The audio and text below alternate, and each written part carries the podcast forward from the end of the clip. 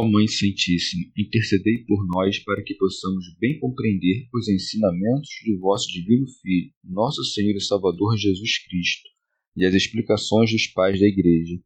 Ó Virgem Imaculada, ofereço-vos este trabalho e peço que abençoais aqueles que o ouvirem, e que seja para a maior honra e glória de Deus. Amém. Senhor Onipotente, purificai o meu coração e os meus lábios vós que purificastes os lábios do profeta Isaías com carvão em brasa, e dignai-vos, por tal modo, purificar-me com a vossa misericórdia, para que possa dignamente anunciar o vosso santo Evangelho. Por Jesus Cristo, nosso Senhor. Amém. Senhor, abençoai-me. Que o Senhor resida no meu coração e nos meus lábios, para que anuncie digna e convenientemente o seu Evangelho. Amém. Evangelho de Nosso Senhor Jesus Cristo, segundo São Mateus. Missão dos Doze. Chamou os doze discípulos e deu-lhes autoridade de expulsar os espíritos impuros e de curar toda sorte de males e enfermidades. Estes são os nomes dos doze apóstolos. Primeiro Simão, também chamado Pedro, e André seu irmão, Tiago, filho de Zebedeu, e João, seu irmão, Filipe e Bartolomeu, Tomé e Mateus, o publicano, Tiago, o filho de Alfeu e Tadeu, Simão o cananeu e Judas Iscariotes, aquele que o entregou. Jesus enviou esses doze com estas recomendações: Não tomeis o caminho dos gentios, nem entreis em cidade de samaritanos. Dirigi-vos antes as ovelhas perdidas da casa de Israel. Dirigindo-vos a elas, proclamai que o reino dos céus está próximo. Comentários dos Pais da Igreja Comentário de São Tomás de Aquino em forma de glosa. Desde a cura da sogra de Pedro até aqui, narra-se uma série de milagres feitos antes do Sermão da Montanha. A eleição de Mateus ocorreu sem dúvida nessa sequência, pois ele foi um dos doze eleitos sobre a montanha para o apostolado. Aqui, o evangelista retoma sua narrativa seguindo a ordem em que os fatos aconteceram, depois da cura do servo do centurião, dizendo: Chamou os doze discípulos. Remígio de Auxerre. O evangelista narrou logo acima que o Senhor exortara seus discípulos a suplicarem ao Senhor da colheita que mandasse operários para sua messe. Sua exortação parece cumprir-se agora. Doze é de fato um número perfeito, vem do número seis, que também é perfeito, porque é composto das frações um, dois e três, que formam o seis, que duplicado gera o doze. Comentário de São Tomás de Aquino em forma de glosa. A duplicação desse número significa os dois preceitos da caridade ou os dois testamentos. Rábano Mauro. O número 12, que resulta do 3 e do 4, significa que pelas quatro partes do mundo a fé da Santa Trindade será pregada. Por muitas figuras, esse número é apresentado de antemão no Antigo Testamento nos doze filhos de Jacó, nos doze chefes dos filhos de Israel, nas doze fontes vivas em Elim, nas doze pedras no peitoral de Arão, nos doze pães de propósito, nos doze exploradores enviados por Moisés, nas doze pedras de que se formou o altar, nas doze pedras retiradas do Jordão, nos doze bois que sustentavam o mar de bronze, e no Novo Testamento, nas doze estrelas que brilhavam na coroa da esposa, nos doze fundamentos de Jerusalém que João viu e nas doze portas. São João Crisóstomo. Não só lhes inspira confiança, denominando o seu ministério como uma missão para messe, mas também dando-lhes poder para exercê-lo. Por isso segue-se e deu-lhes autoridade de expulsar os espíritos impuros e de curar toda sorte de males e enfermidades. Remígio de Auxerre Temos aqui uma prova evidente de que o sofrimento dessa multidão não era apenas um, nem simples, mas que suas enfermidades eram numerosas e variadas. E por isso o Senhor compadeceu-se da multidão e deu a seus discípulos o poder para curar e remediar as doenças e enfermidades. São Jerônimo o Senhor é benigno e clemente, um mestre que não inveja o poder de seus servos e discípulos, e assim dá-lhes liberalmente o mesmo poder que exercera curando todas as doenças e todas as enfermidades. Mas há uma grande diferença entre possuir e atribuir, entre dar e receber. Tudo o que faz o Cristo é com o poder do Senhor, enquanto os apóstolos, em todas as suas obras, confessam sua fraqueza e o poder do Senhor, dizendo: Em nome de Jesus Cristo de Nazaré, levanta-te e anda. O evangelista nos dá aqui o catálogo dos apóstolos a fim de excluir como falsos os que não são enumerados, e por isso acrescenta: Estes são os nomes dos doze apóstolos.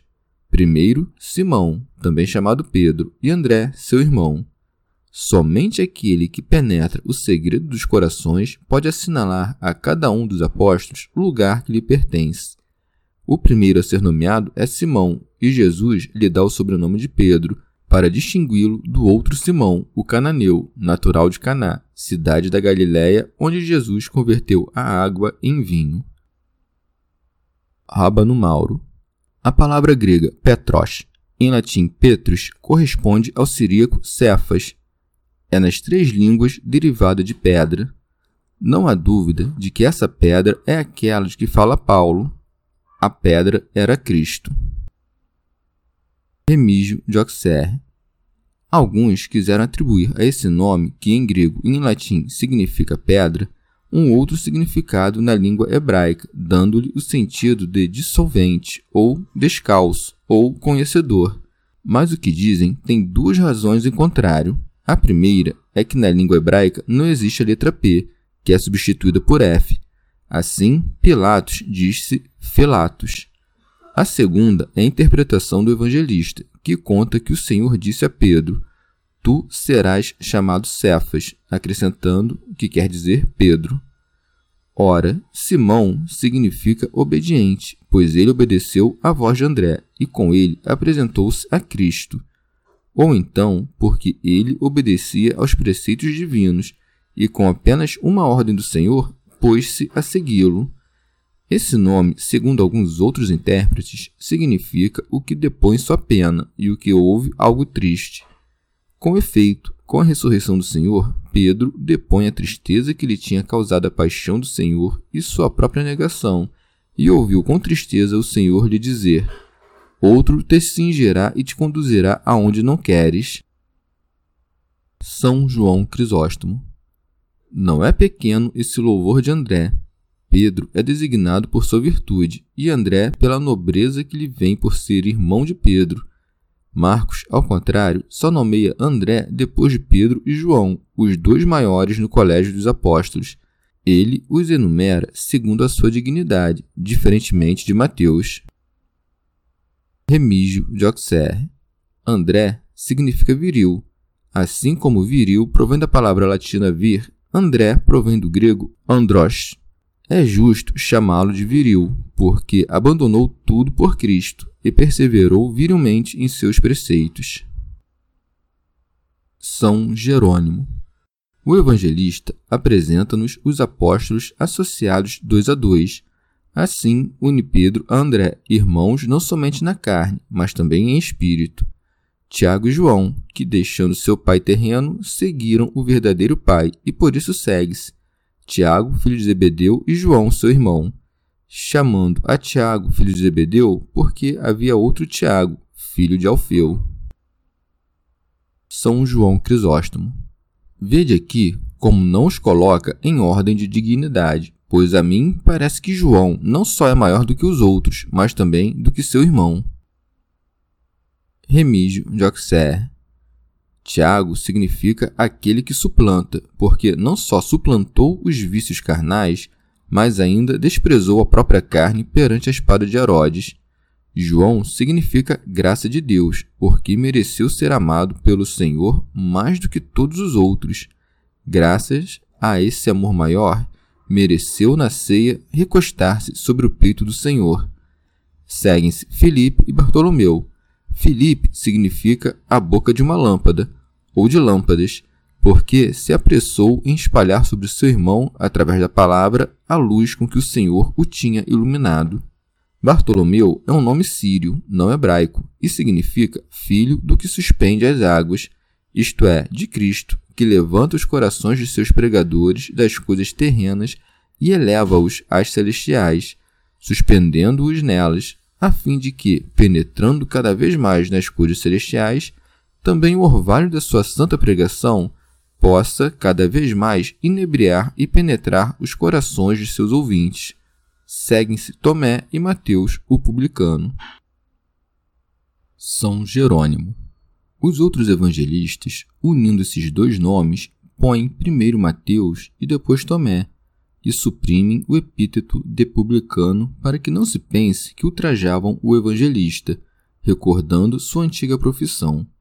Mas Mateus coloca a si mesmo depois de Tomé e denomina-se o publicano, para mostrar que a graça superabundou ali onde o pecado abundou. Remígio de Auxerre. O nome Tomé significa abismo ou gêmeo, e em grego se diz dídimo. Ele merece tanto o nome de abismo quanto de dídimo, porque quanto mais perseverou em suas dúvidas, mais profundamente acreditou depois no êxito da paixão do Senhor e reconheceu o mistério da divindade, o que lhe fez exclamar: Meu Senhor e meu Deus. O nome Mateus significa doado, porque, pela graça de Deus, foi feito de publicano evangelista. Seguem-se Tiago, filho de Alfeu, e Tadeu. Rábano Mauro. Esse Tiago é aquele que nos evangelhos e na epístola aos Gálatas é chamado de irmão do Senhor, porque Maria, esposa de Alfeu, era irmã de Maria, mãe do Senhor. João Evangelista chama Maria de Cleofas, ou porque Alfeu também tinha o nome de Cleofas, ou porque Maria, depois do nascimento de Tiago e morto Alfeu, casou-se com Cleofas. Remígio de Auxerre e com razão é chamado filho de Alfeu, isto é, do justo ou do sábio, porque ele não só triunfou sobre os vícios da carne, como também desprezou todos os cuidados que ela reclama. São testemunhas de sua virtude os próprios apóstolos, que ordenaram no bispo de Jerusalém. A história eclesiástica conta dele, entre outras coisas, que jamais comeu carne, que nunca bebeu vinho ou cerveja, que não frequentava os banhos nem usou roupas de linho, e que passava a noite e dia ajoelhado em oração. E seu mérito era tamanho que todos o reconheciam pelo nome de justo. Tadeu é aquele que Lucas chama de Judas de Tiago, isto é, irmão de Tiago. Em sua epístola, que a igreja considera canônica, chama a si mesmo de irmão de Tiago. Santo Agostinho. Em alguns manuscritos, dão-lhe o nome de Lebaeus, mas o que impede que o mesmo homem tenha dois ou três nomes diferentes? Remígio de Auxerre. Judas significa aquele que confessou, porque confessou o Filho de Deus. Rábano Mauro. Tadeu ou Lebaeus significa prudente, isto é, aquele que se aplica à cultura do coração. Seguem-se Simão Cananeu e Judas Iscariote, que foi quem o entregou. São Jerônimo. Simão Cananeu é aquele que outro evangelista denomina Zelote, pois Caná significa zelo, e Judas Iscariote toma este nome da vila onde nasceu ou da tribo de Issacar. E parece que há uma espécie de vaticínio de sua condenação. Issacar, de fato, significa recompensa, e este nome parece indicar o preço do traidor. Remígio de Auxerre. Iscariotes também significa memória do Senhor, porque perseguiu o Senhor, ou também memorial da morte, porque meditou em seu coração o modo de entregar o Senhor para a morte. Também pode significar sufocamento, porque estrangulou-se a si mesmo. É digno de nota que os dois discípulos que tinham esse nome representam todos os cristãos, Judas de Tiago, aqueles que perseveram na confissão da fé, e Judas Iscariotes, aqueles que abandonam a fé e voltam atrás. Comentário de São Tomás de Aquino em forma de glosa. São nomeados dois a dois como aprovação da sociedade conjugal. Santo Agostinho. Elegeu, portanto, como discípulos, dando-lhes o nome de apóstolos, homens humildes, sem distinção, sem instrução, para que se visse que tudo de grande que fossem ou fizessem era porque ele estava e operava neles. Houve entre eles um mal, cuja maldade resultou em um bem, pois contribuiu para a realização de sua paixão e para que deixasse a sua igreja um exemplo de tolerância para com os maus. Rábano Mauro. Não foi imprudente elegê-lo como apóstolo. A verdade é tão grande que não perde sua força pela oposição de um de seus ministros. Quis mesmo ser entregue por um dos discípulos para ensinar-te que, quando traído por um amigo, deves suportar com paciência as consequências de teu julgamento errôneo e a perda de teus benefícios. Comentário de São Tomás de Aquino em forma de glosa. Como toda manifestação do Espírito, conforme disse o apóstolo, é dada para a utilidade da Igreja, depois de conceder o poder aos apóstolos, envia-os a exercê-lo para a utilidade dos outros, conforme as palavras. Jesus enviou esses doze. São João Crisóstomo. Observai a oportunidade da missão. Envia-os logo depois que ouviram ressuscitar um morto, comandar o mar e fazer outras coisas semelhantes e depois de lhes ter dado por palavras e por obras provas suficientes de seu poder. Comentário de São Tomás de Aquino em forma de glosa. Ao enviá-los, ensina-lhes aonde devem ir, o que devem pregar e o que devem fazer. Primeiro, ensina-os aonde devem ir, dizendo: Não tomeis agora o caminho dos gentios, nem entreis em cidade de samaritanos. Dirigi-vos antes as ovelhas perdidas da casa de Israel. São Jerônimo. Esse preceito não é contrário ao que lhes dá mais tarde, e depois ensinai todas as gentes. Pois o primeiro foi dado antes e o segundo depois da ressurreição. Convinha que o advento de Cristo fosse anunciado primeiro aos judeus, a fim de que não tivessem desculpas por tê-lo rejeitado dizendo que o Senhor enviara seus apóstolos para os samaritanos e os gentios. São João Crisóstomo. Também os envia primeiramente aos judeus para que se exercitassem na Judéia como em uma escola e aprendessem a lutar contra a terra inteira, exercitando-os como a frágeis passarinhos que se preparam para voar. São Gregório Magno ou então quis primeiro ser anunciado apenas aos judeus e somente depois aos gentios, para que a pregação do Redentor, rejeitado pelos seus, fosse em seguida dirigida aos gentios, como a estrangeiros. Havia, entretanto, entre os judeus muitos que deveriam ser chamados, como havia entre os gentios aqueles que não deveriam ter parte nem nessa vocação, nem mereciam a graça da regeneração, sem, porém, merecer um julgamento mais severo por seu desprezo pela pregação. Santo Hilário de Poitiers. A eleição da lei deveria ter o privilégio do Evangelho, e o crime de Israel deveria ter menos desculpas, pois ele tinha sido advertido com maior diligência. São João Crisóstomo. Também para que não pensassem que Cristo nutria algum ódio por eles por lhes terem ultrajado e dito que estava possesso pelo demônio, primeiro empenha-se em corrigi-los, proibindo aos discípulos qualquer outro ministério, enviando-lhes como médicos e doutores. Não somente proíbe-os de anunciar o Evangelho a outros, antes dos judeus, mas também de que viajassem pelos caminhos que os conduziriam aos gentios. Não tomeis o caminho dos gentios. E porque os samaritanos eram inimigos dos judeus, embora mais fáceis de converter à fé, não permite aos seus discípulos anunciar-lhes o Evangelho antes de pregar aos judeus.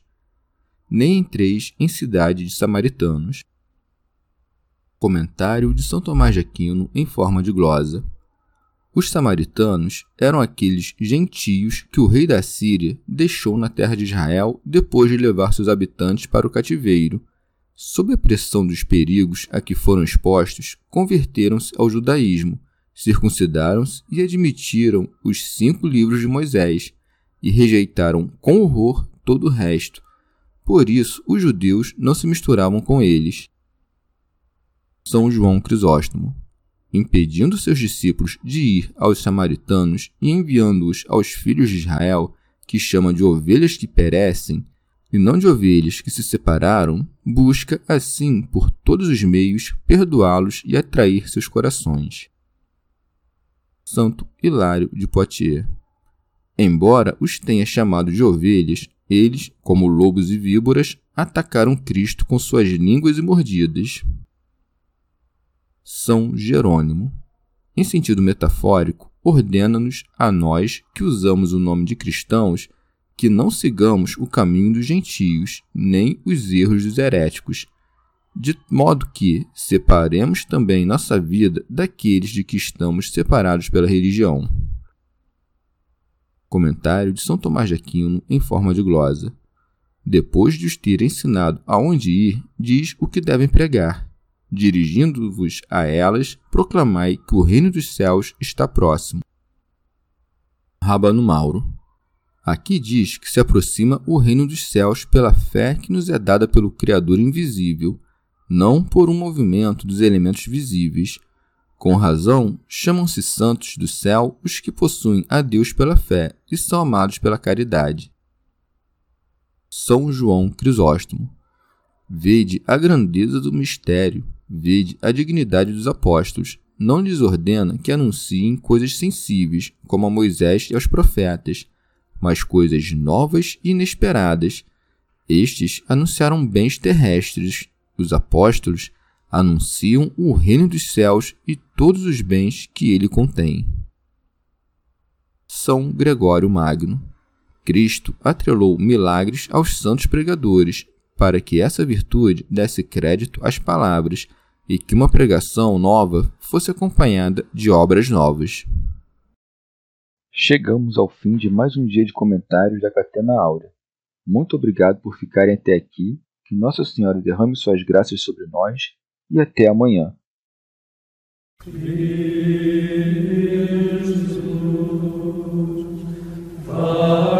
Jesus,